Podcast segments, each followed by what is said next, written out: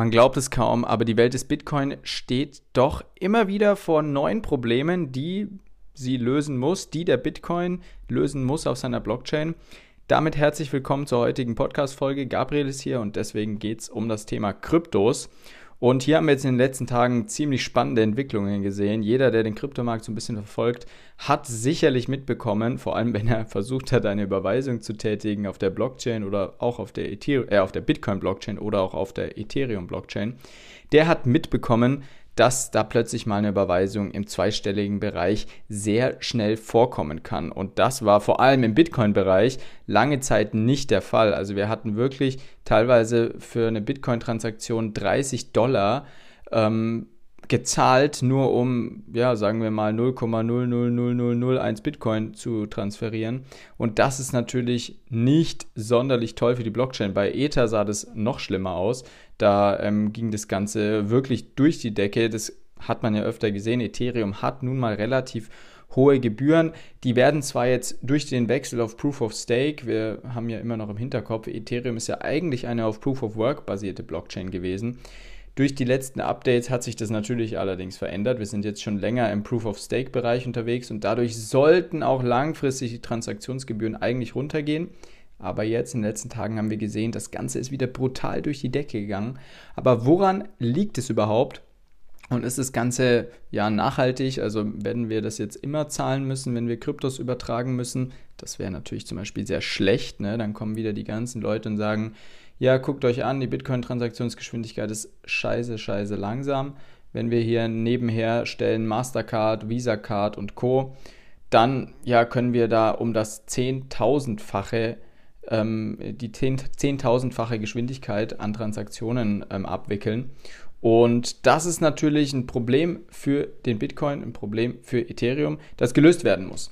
Warum ist es überhaupt dazu gekommen, dass ähm, ja, dieses Netzwerk ja im wahrsten Sinne des Wortes verstopft war. Also die Blockchain war einfach congested, nennt man das. Ähm, sie war verstopft, weil zu viele Transaktionen gleichzeitig versendet wurden und in Auftrag gegeben wurden. Und da kommen dann die Miner im Fall von Bitcoin gar nicht mehr hinterher. Und dann staut sich das alles auf und eine Transaktion kann wirklich stundenlang dauern. Und normalerweise hat eine Bitcoin-Transaktion in den letzten Monaten immer so zwischen 15 und 30 Minuten gedauert, im schlimmsten Fall 30 Minuten oder vielleicht mal 45 Minuten. Aber dass wir so hohe Transaktionskosten und auch so eine niedrige Transaktionsgeschwindigkeit haben, das hatten wir seit langer Zeit nicht mehr. Also das gab es wirklich nur in den absoluten Bullenmärkten. Und davon sind wir ja nach wie vor weit entfernt. Die meisten sprechen nach wie vor von einem Bärenmarkt, auch wenn es jetzt eine Zeit lang wieder bergauf ging, sprechen die meisten Analysten, wenn man so online ein bisschen guckt, auf verschiedenen Magazinen, auf verschiedenen Websites, sprechen die meisten davon, dass wir nach wie vor in einem Bärenmarkt uns befinden. Trotzdem hatten wir jetzt diese Bitcoin-Netzwerkverstopfung und äh, hatten einfach Transaktionen, die nicht durchgegangen sind oder die nur durchgegangen sind, wenn man ganz, ganz hohe Transaktionskosten bezahlt hat oder bezahlen wollte überhaupt. Das lag unter anderem daran, wir hatten einerseits diesen Meme-Coin Pepe gehabt in den letzten Wochen, der immer wieder neue Allzeithochs erklommen hat, der wirklich brutal durch die Decke gescheppert ist, muss man schon sagen. Also der hat innerhalb von wenigen Tagen eine riesige Marktkapitalisierung aufbauen können, was sich kaum jemand vorstellen konnte. Und hat in diesem Bereich einfach ja sehr, sehr viel Raum eingenommen auf den Blockchains. Wir dürfen ja nicht vergessen, dass dieser Coin überwiegend am Anfang auf dezentralen Börsen gehandelt wird.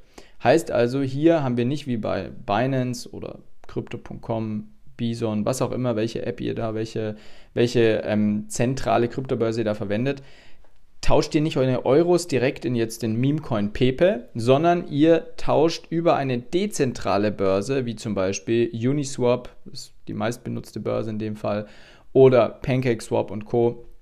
Ähm, SushiSwap, es gibt ganz, ganz viele verschiedene in dem Bereich. Ähm, findet ihr übrigens solche Geschichten immer auf coinmarketcap.com. Da seid ihr auch aufgelistet, wie hoch die Volumen sind ähm, für einzelne Coins auf den einzelnen dezentralen Börsen. Nur kurzer Tipp am Rande.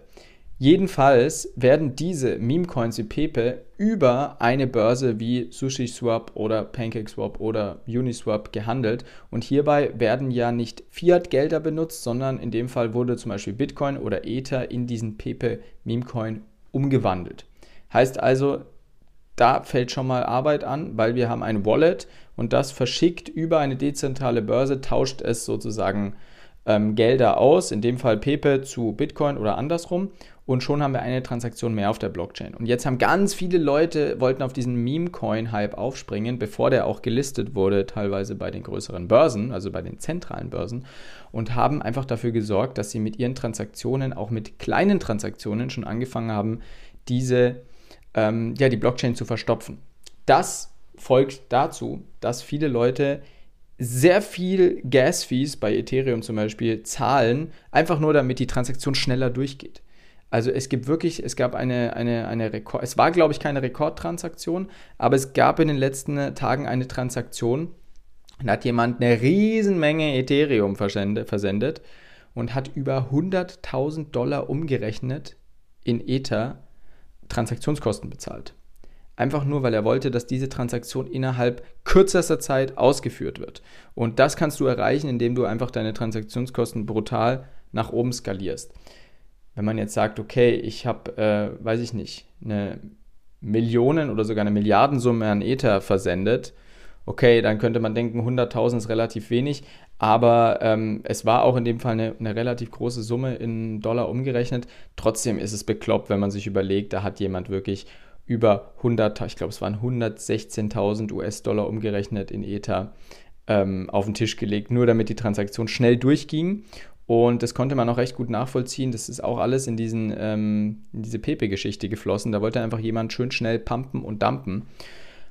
Hat wohl auch gut funktioniert im Nachhinein ähm, bei vielen Anlegern. Die, die jetzt wieder zu spät kommen, ja, die ähm, sind halt dann wieder die, die das Ganze ausfressen. Das sind dann im Endeffekt die Leute, die jetzt gerade die ganzen Lows wieder nachkaufen, weil sie denken, es kommt ein neuer Hype.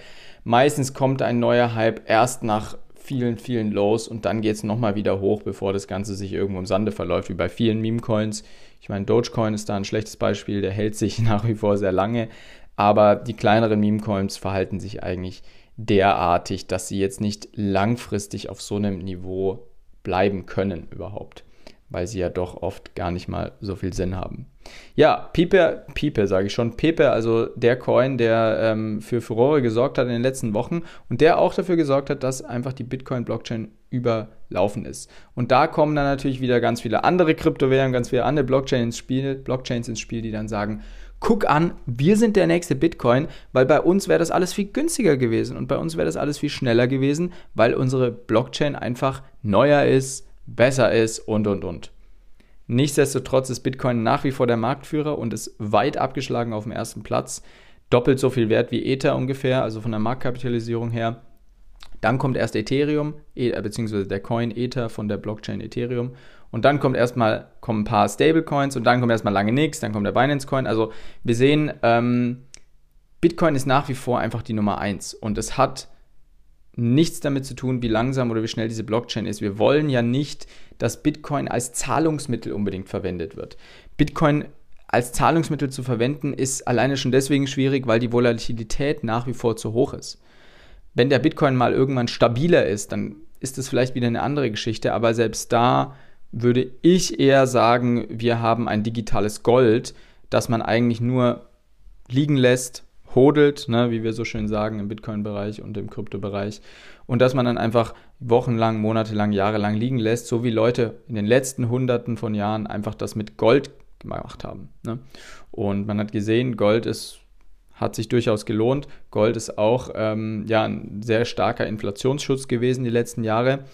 Und sowas könnte natürlich Bitcoin auch blühen. Also nur weil jetzt Transaktionsgebühren hochgestiegen sind und und und, heißt es nicht, dass das unbedingt schlecht ist für den Coin.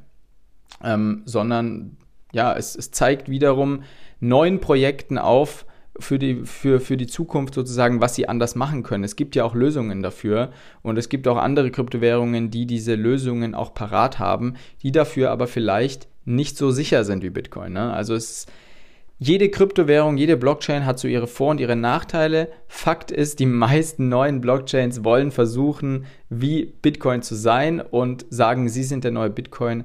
Aber solange da niemand annähernd ähm, in einen größeren ähm, in den größeren Marktkapitalisierungsbereich kommt, der auch nur halb so groß ist wie Ether, wage ich das schwer zu bezweifeln, dass wir da in naher Zukunft eine Ablösung sehen werden. Ja, kurze Zusammenfassung. Wir sehen, die Bitcoin-Blockchain war überlastet, obwohl wir keinen Bullenmarkt haben, sondern nach wie vor im Bärenmarkt sind. Die Preise sind dadurch ein bisschen gedammt auch. Ähm, das ist oft so in dem Bereich, dass ähm, wenn viele Gebühren ausgeschüttet werden an die Miner, also wenn jetzt jemand wirklich 30 Dollar zahlt für eine Bitcoin-Überweisung, dann verdienen die Miner in diesem Zeitraum wirklich sehr, sehr viel Geld und oft wird diese, die Mining-Unternehmen weltweit sind ja oft sehr, sehr groß. Also es gibt ja mittlerweile überwiegend nur noch große Mining-Unternehmen und weniger private Miner, einfach weil es sich nicht mehr lohnt. Ne? Das äh, haben wir alles festgestellt in den letzten Jahren. Es lohnt sich nicht mehr, in einen, Rech in einen Rechner irgendwie einen Keller zu stellen und zu sagen, ich meine meine Bitcoins. Das mag mit ein paar Kryptowährungen, die auf dem Proof-of-Work-Verfahren basieren, noch funktionieren. Mit Bitcoin funktioniert das schon seit Jahren nicht mehr. Und diese großen Unternehmen, um darauf zurückzukommen, die verwenden natürlich jetzt die eingenommenen Transaktionsgebühren, um wiederum ihre Kosten reinzuholen. Und die Kosten werden alle in Dollar abgerechnet und und und, wenn du deine Stromkosten beziehst, vielleicht irgendwelche Pacht oder vielleicht Miet, was auch immer, Mietkosten und und und. Mitarbeiter, wer weiß, was da alles noch anfällt an Gebühren, beziehungsweise an Ausgaben einfach. Und die werden natürlich sofort genutzt, diese Transaktionskosten, wenn die reinkommen, werden sofort verkauft und dann hat man seinen Dollarbestand erhöht, kann damit wiederum seine Rechnungen bezahlen. Also die Miner behalten nicht unbedingt all diese Coins, sondern es kann durchaus sein, dass sie sie und Fiat-Geld umtauschen, vor allem wenn es sich um eine größere, Mining, größere Mining-Firma handelt.